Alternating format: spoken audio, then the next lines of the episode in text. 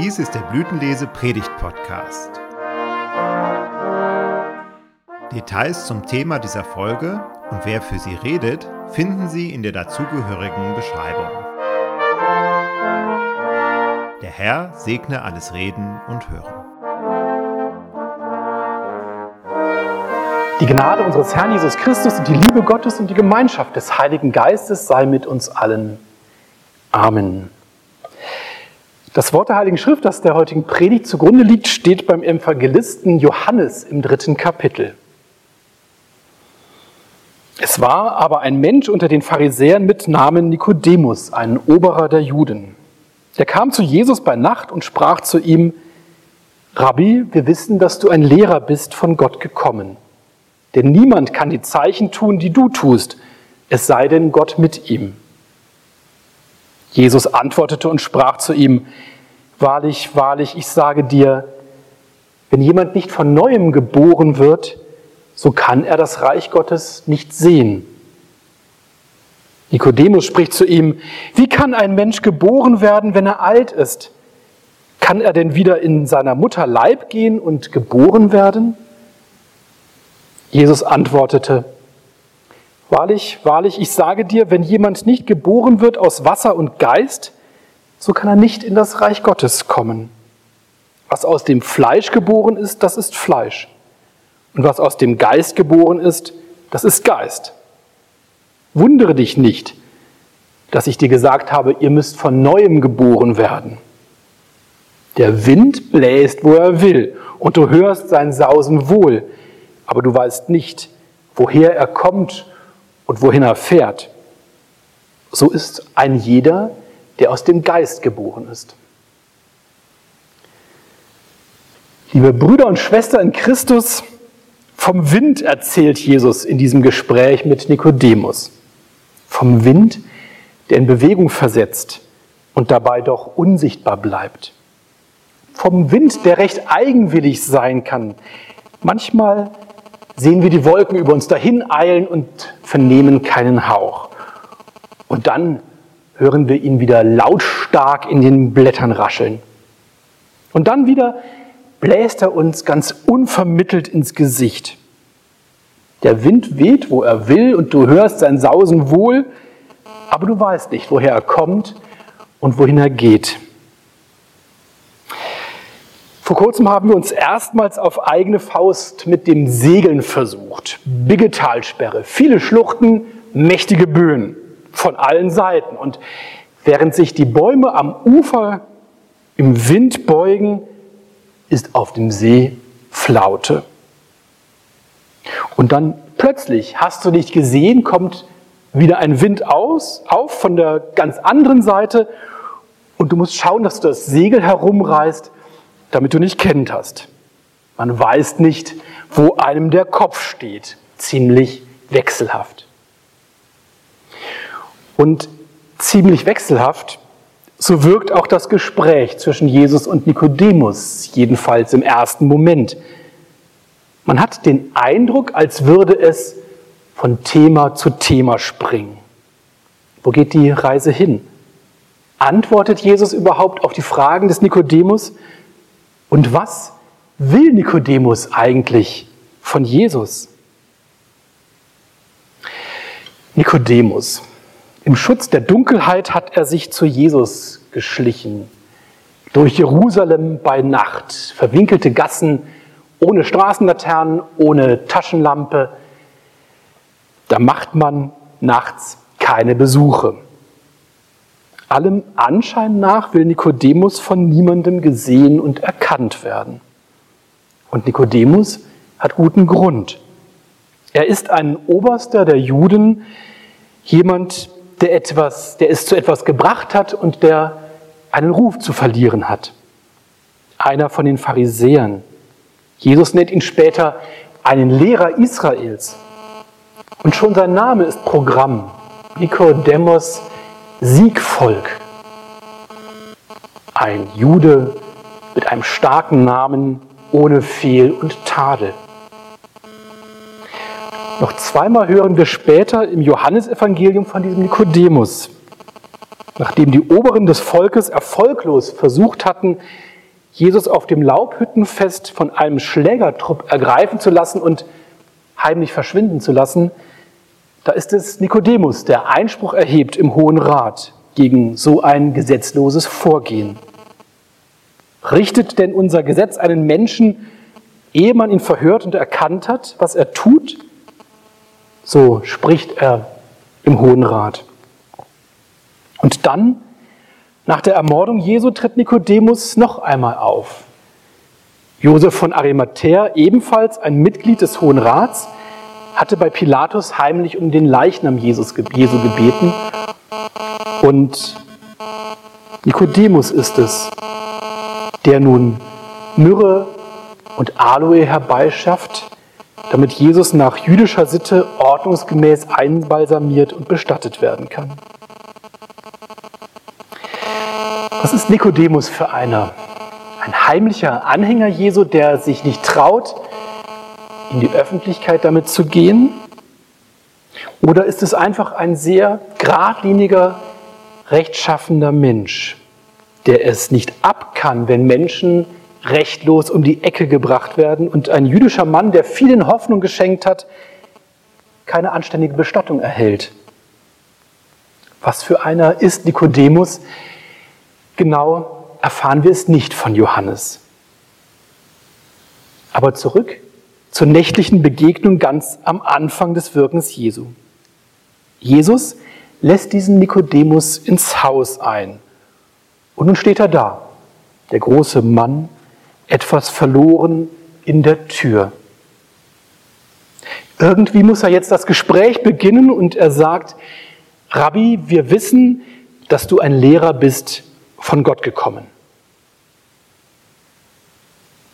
Ich stelle mir vor, wie es nach diesem Satz still wird im Raum, wie sich ein bleiernes Schlei äh, Schweigen breit macht. Was will Nikodemus? Ist er dafür heimlich durch die Nacht geirrt, um Jesus dieses Kompliment zu machen? Wenn Jesus dann die Stimme erhebt, klingt es, als fange er ein völlig neues Thema an. Denn Jesus hat die versteckte Ich-Botschaft des Nikodemus, also das, was er über sich selbst sagen wollte, gehört. Und so platzt es aus Nikodemus heraus. Wie kann ein Mensch geboren werden, wenn er alt ist? Plötzlich ist da mit diesem Satz die Lebensfrage des Nikodemus auf dem Tisch. Die Frage eines Mannes in den besten Jahren, der viel erreicht hat und viel zu verlieren hat. Und da ist die Traurigkeit des Nikodemus, die hier plötzlich durchschlägt. Ich kann nicht mehr zurück auf Null. Ich kann kein neues Leben beginnen, es ist zu spät. Ich weiß nicht, ob du dieses Gefühl verstehen kannst, dieses Nikodemus-Gefühl, dass die Würfel gefallen sind, dass eine Änderung nicht mehr drin ist für dich. Letzte Woche hatten wir hier in Oberursel den Werte- und Wirtschaftskongress der vor einigen Jahren von ansässigen Unternehmern ins Leben gerufen wurde, um Themen der Menschlichkeit, der Fairness und der Nachhaltigkeit in der Wirtschaft zu stärken. Ein ehemaliger Manager, etwas über 50, berichtete, wie er von einem Tag auf den anderen sein komplettes Leben umgestellt hat. Sein Ziel, die CO2-Bilanz seines Lebens radikal herunterzufahren also klimaneutral zu leben und die Flugreisen, die großen Autos und die üppigen Immobilien seines vorherigen Lebens durch klimaschützende Projekte auszugleichen.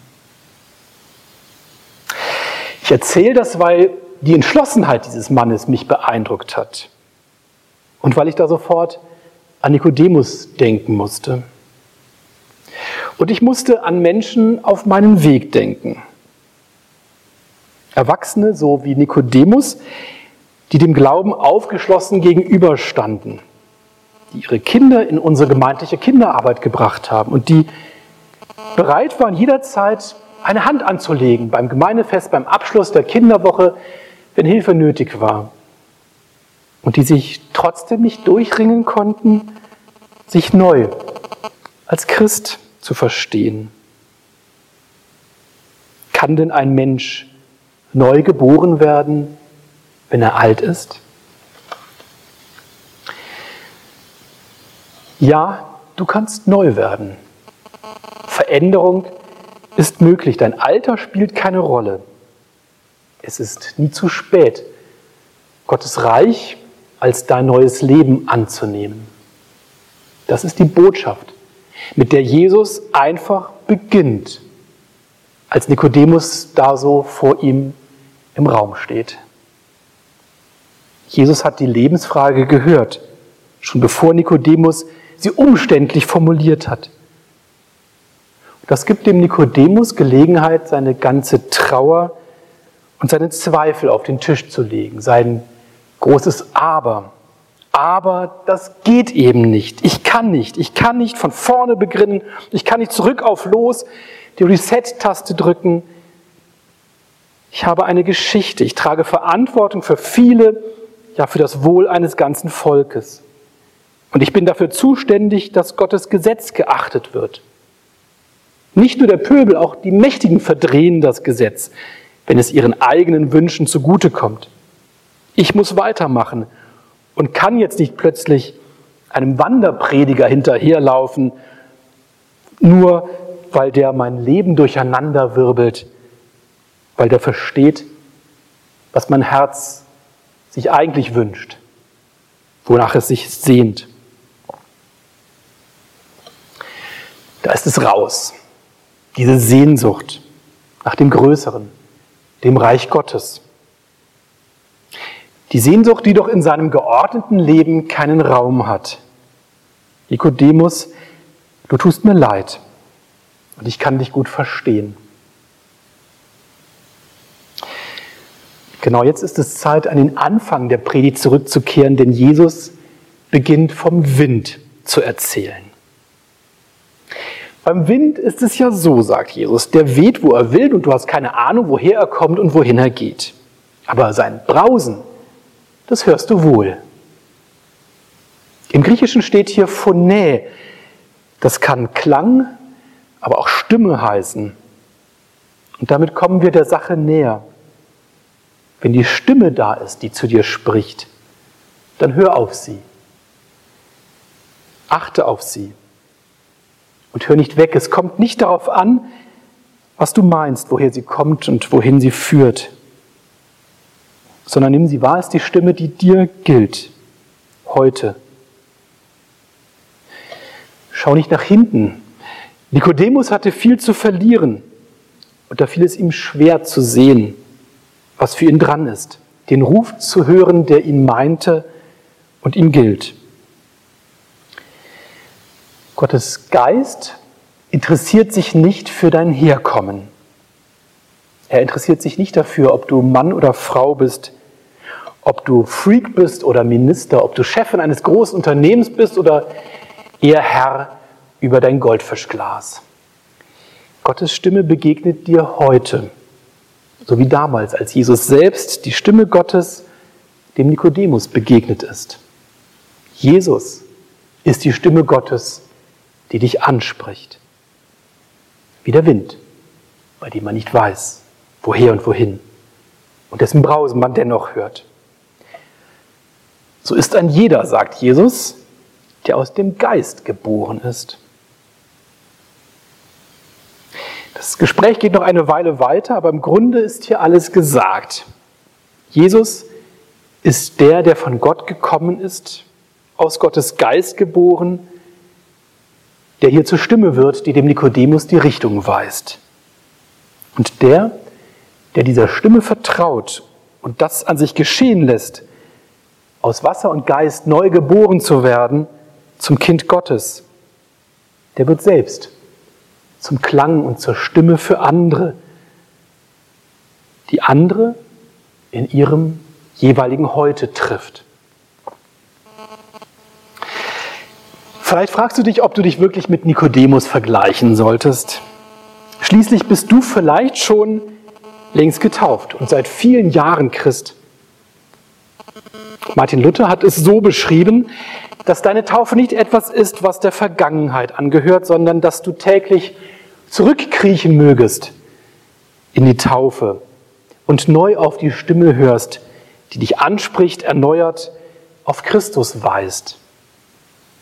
Der Neubeginn, deine Nikodemus-Nacht mit Christus, ist nicht Geschichte, sondern sie kann jeden Tag neu werden und will jeden Tag neu werden für dich.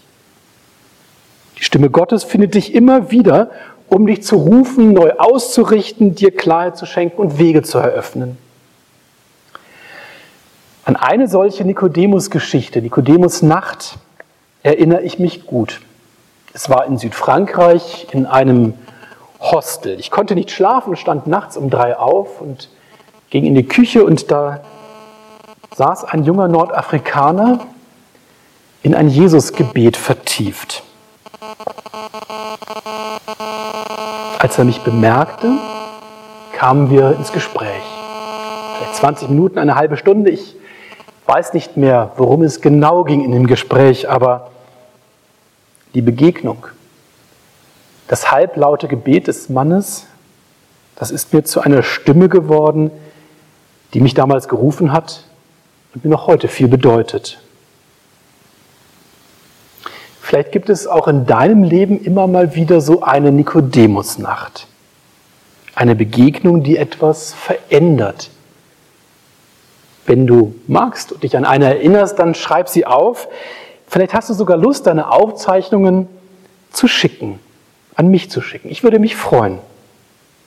Aber wie dem auch sei, auf eins. Auf eins muss ich am Ende noch hinweisen. Das Gespräch zwischen Jesus und Nikodemus geht ja weiter und es findet seinen Höhepunkt in einen Satz, auf den es ankommt.